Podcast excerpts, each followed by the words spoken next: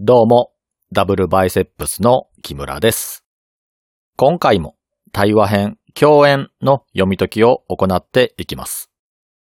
前回はソクラテスが共演で行われているゲームの前提が自分が思っていたものと違うとして難癖をつける回でした。その中でもソクラテスはアガトンの複数の特性を従えてすべての人から称賛されているエロスは美しさを求めているため、この世界は美しくなろうとするという主張のエロスは美しさを求めているという部分がおかしいと指摘しました。これのどこが変なのかというと、人は欲しいものを手に入れて充実感や満足感を得ると同じものは欲しいと思わないからです。なぜこのような人の感情がエロスの行動に関係しているのかというと、エロスは人という存在に依存しているからです。人が何かしらのものを欲しいと思ったり、愛したり、慈しんだりする感情を神格化させたものがエロスなので、エロスという神は単独で存在することができません。エロスが人の感情に依存している存在ということは、エロスの振る舞いは人が思い感じることがベースとなるため、人がすでに手に入れたものを欲しいとは思わないと思うのであれば、エロスもそのように思うはずです。では、この前提を置いた上でもう一度エロスは美しさを求めているという文を見直してみると、エロスは美しさを宿していないことがわかります。なぜなら、すでに究極の美しさを宿しているのであれば、さらなる美しさを求めるなんてことはしないからです。エロスが美しさを求めるのは完全な美しさをまだ手に入れていないからです。これは一見するとへりくつのようにも思える主張ですが、論理的に考えてみると否定もできずに、筋も通っていそうな主張です。これに対して指摘された側のアガトンは納得してしまいます。このような指摘をソクラテスが行った理由としては、自身も過去に同じようなことを考えていて、そのように主張もしていたけれども、その意見をディオティマというエロスを極めたとされる女性に正されてしまったからです。どのように正されたのか。彼女が言うには、ソクラテスやアガトンの主張では、この世には両極端の概念しか存在しないことになってしまいます。例えば、美しいもの以外はすべて醜いもの。賢者以外はすべて愚か者といった具合に、究極の存在が一つあり、それ以外はすべてダメという、100か0しかないことになります。しかし、実際にそんなことはありません。賢いものと愚か者は独立してバラバラに存在しているわけではなく、両者にはその中間が存在します。これは偏差値などで考えるとわかりやすいかもしれません。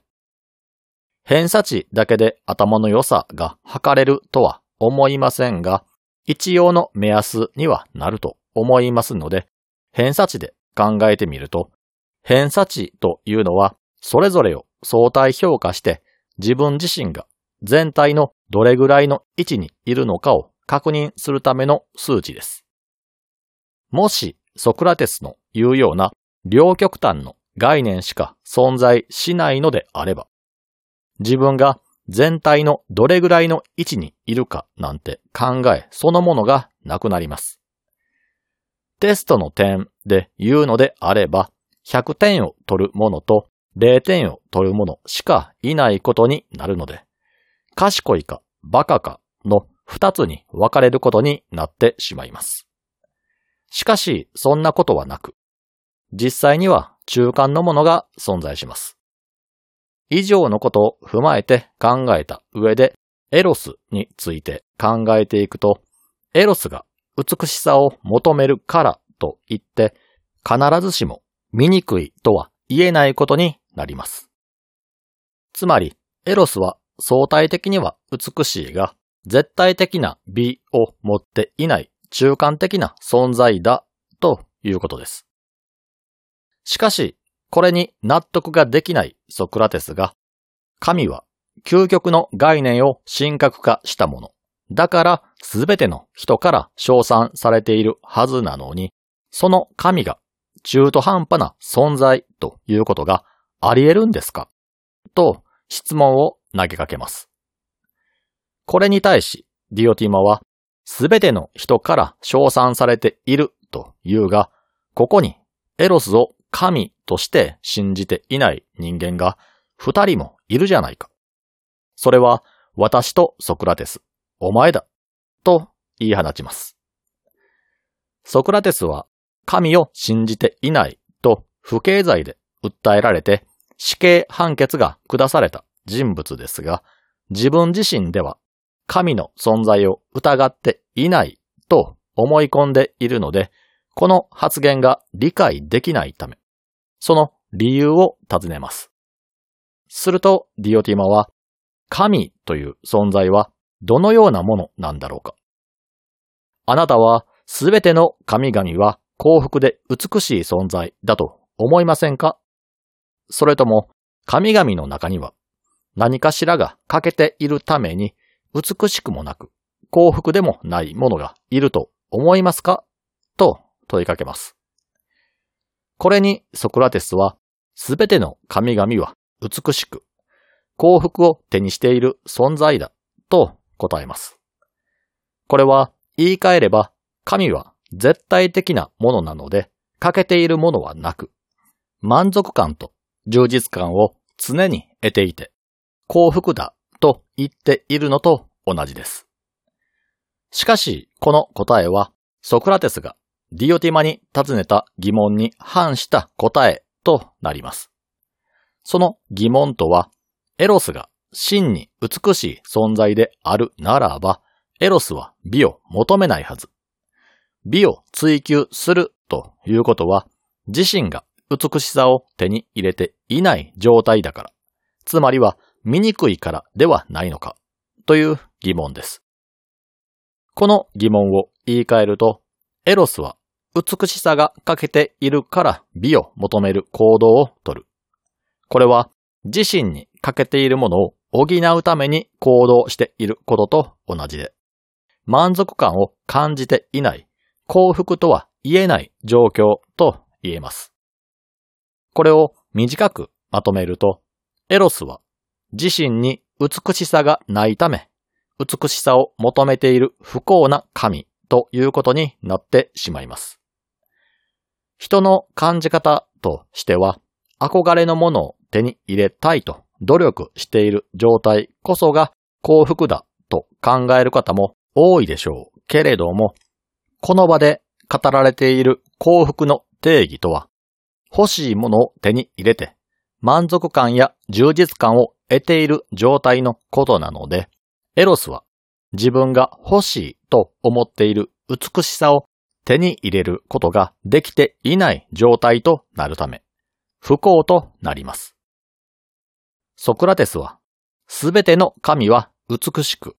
幸福を手にしている存在と定義する一方で、エロスは美しさを追い求めていると言ってしまっているので、エロスは神々には含まないと言っているのと同じことになります。つまり、ソクラテスは先ほどディオテマが指摘した通り、エロスを神の一員としては認識しておらず、称賛もしていないということになります。自分はエロスを神だとし、尊敬していると思っていたソクラテスは、それが思い込みだったと思い知らされ、ディオティマにエロスの正体を尋ねることにします。これに対し、ディオティマは、エロスは神と人間の間を取り持つ存在である精霊、ダイモニアであると答えます。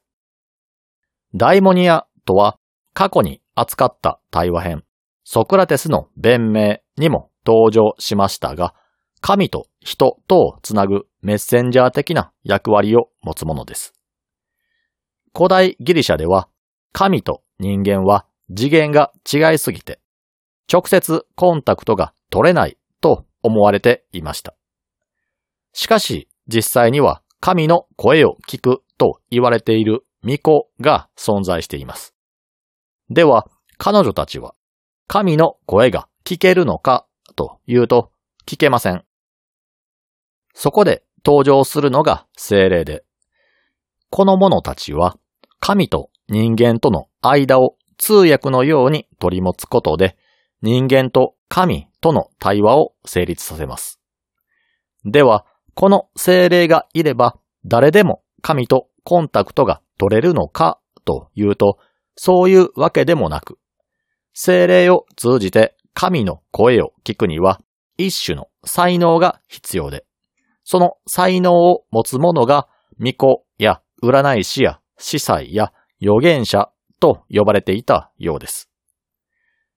神の世界と人間界には大きな隔たりが存在しますが、この精霊がメッセンジャーの役割を果たすことで、二つの世界を一つにまとめているようです。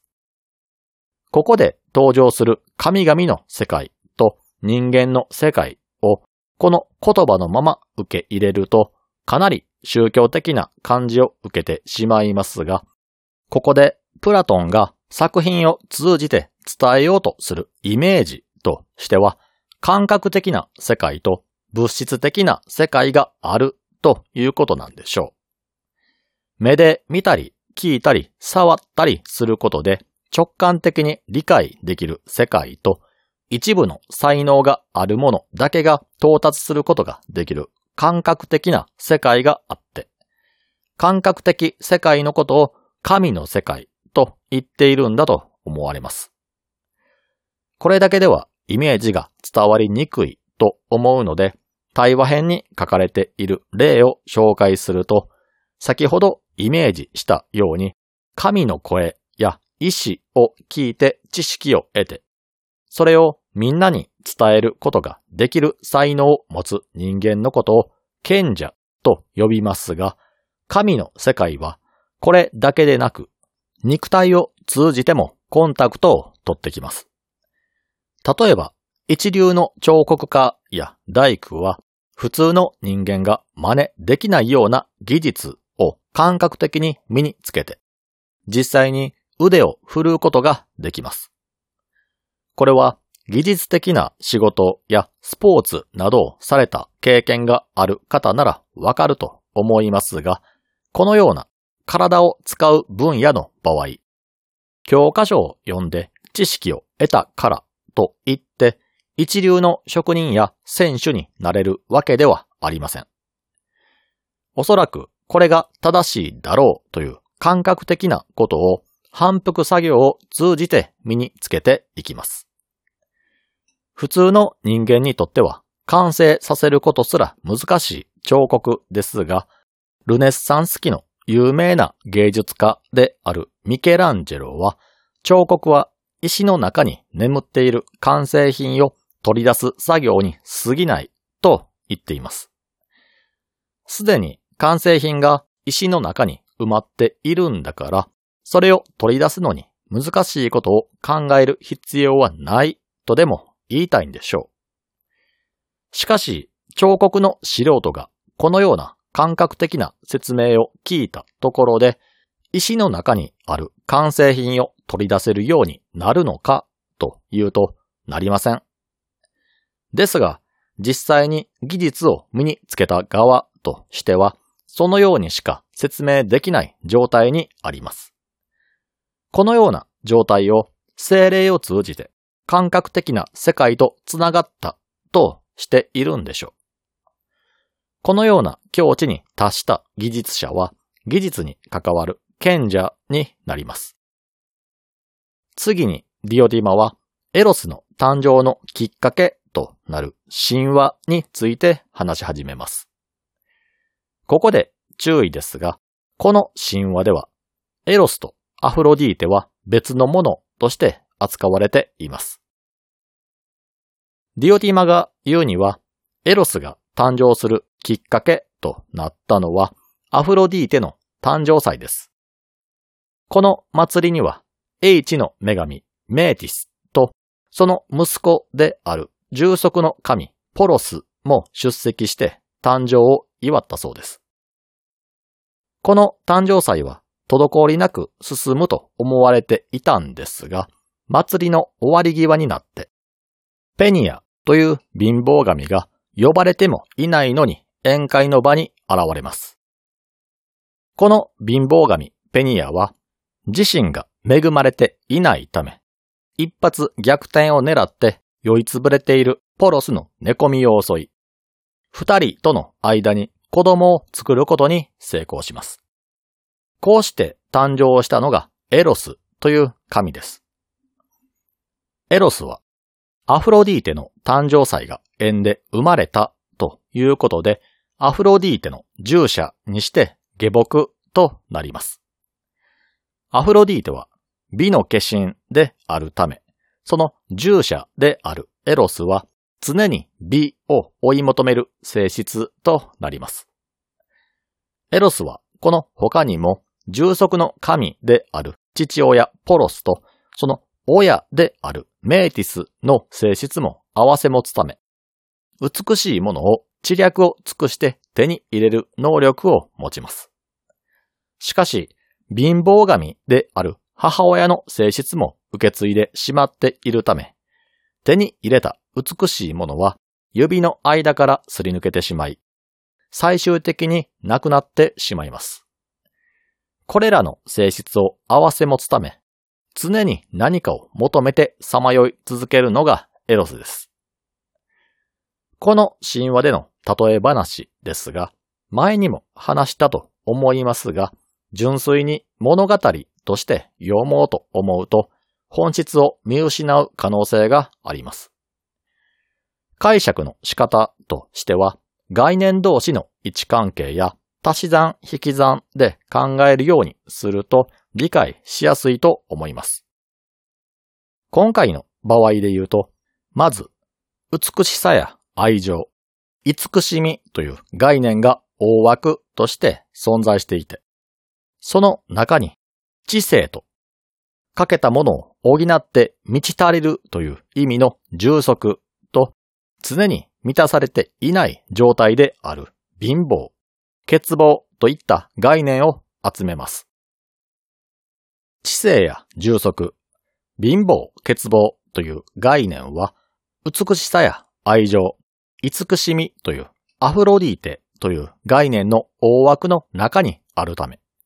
それぞれがアフロディーテの属性を帯びることになります。つまり、美しさや愛情、慈しみを手に入れるための知性と、それらを手に入れることで満足する充足という概念。美や慈愛が欠乏しているという概念になり、エロスはそれらをすべて備えている概念ということです。エロスという概念は知性によって慈愛を獲得して一時的な満足感を得ることはできるけれども貧乏や欠乏という概念によってその満足感は失われてしまうため結果として常に慈愛を求める性質を持つことになります。このように定義されたエロスという概念を改めて見てみると、エロスは慈愛や美という概念を獲得する能力を持ち、一時的であれ満たされるため、醜い存在とは言えません。しかし、欠乏という性質によって充足の状態を維持することができないため、エロスは美や慈愛の究極的な存在かといえばそうとも言えず、結果として中間の存在となります。次にソクラテスがこれまで主張してきた両極端の概念について考えていきます。これまでの対話編でもそうですが、ソクラテスは A でないなら B だという主張を続けてきました。今回の例で言えば、すでに所有しているものを欲するというものはいないため、美を欲しているエロスは美を所有していない。つまり、エロスは醜い存在だというのがこれに当たります。このような美しくないものはすべて醜い。賢者でなければすべて愚か者。この世界には相反する概念が存在するだけで中間なんて存在しないという考えは正しい主張なんでしょうかこれに対してリオティモはそんなことはないとして中間という存在があるというのを説明するために例え話を始めます。例えば、全知全能の神という存在を定義した場合、その神は新たな知識を手に入れるために勉強するなんてことはしないでしょう。なぜなら、この世のあらゆることについての知識をすでに持っているわけですから、知らないものなんてものはありません。ないものを見つけ出して見つけるなんてことはできないので、この全知全能の神が新たな知識を追い求めるなんてことはしません。では、その反対に属する無知なもの、愚か者についてはどうでしょうか？知識を追い求めるために勉強するんでしょうか？結論から言うと、愚か者も勉強なんてしません。なぜなら、愚か者はその愚かさゆえに知恵の存在を知りません。愚か者は自分自身が賢くもなく、美しくもなく、何も満たされていないにもかかわらず、自分に欠けているものが何かを知らないために、このままで良いという現状維持を選んでしまいます。では、中間に存在する人間はどのような行動をとるのかというと、自分に足りないものを認識し、それを手に入れるためには、どのようにすればよいのか。筋道を考えて行動に移していき、一歩ずつ確実に前に進んでいきます。このものは全知全能ではないため、何かしらの欠陥を抱えていますが、無能ではないため、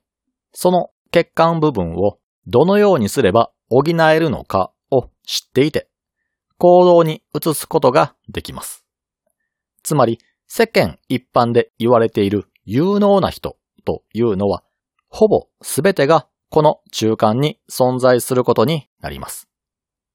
そして次に、リオティマは、エロスとは何の化身なのかを話していくんですが、その話はまた次回にしていきます。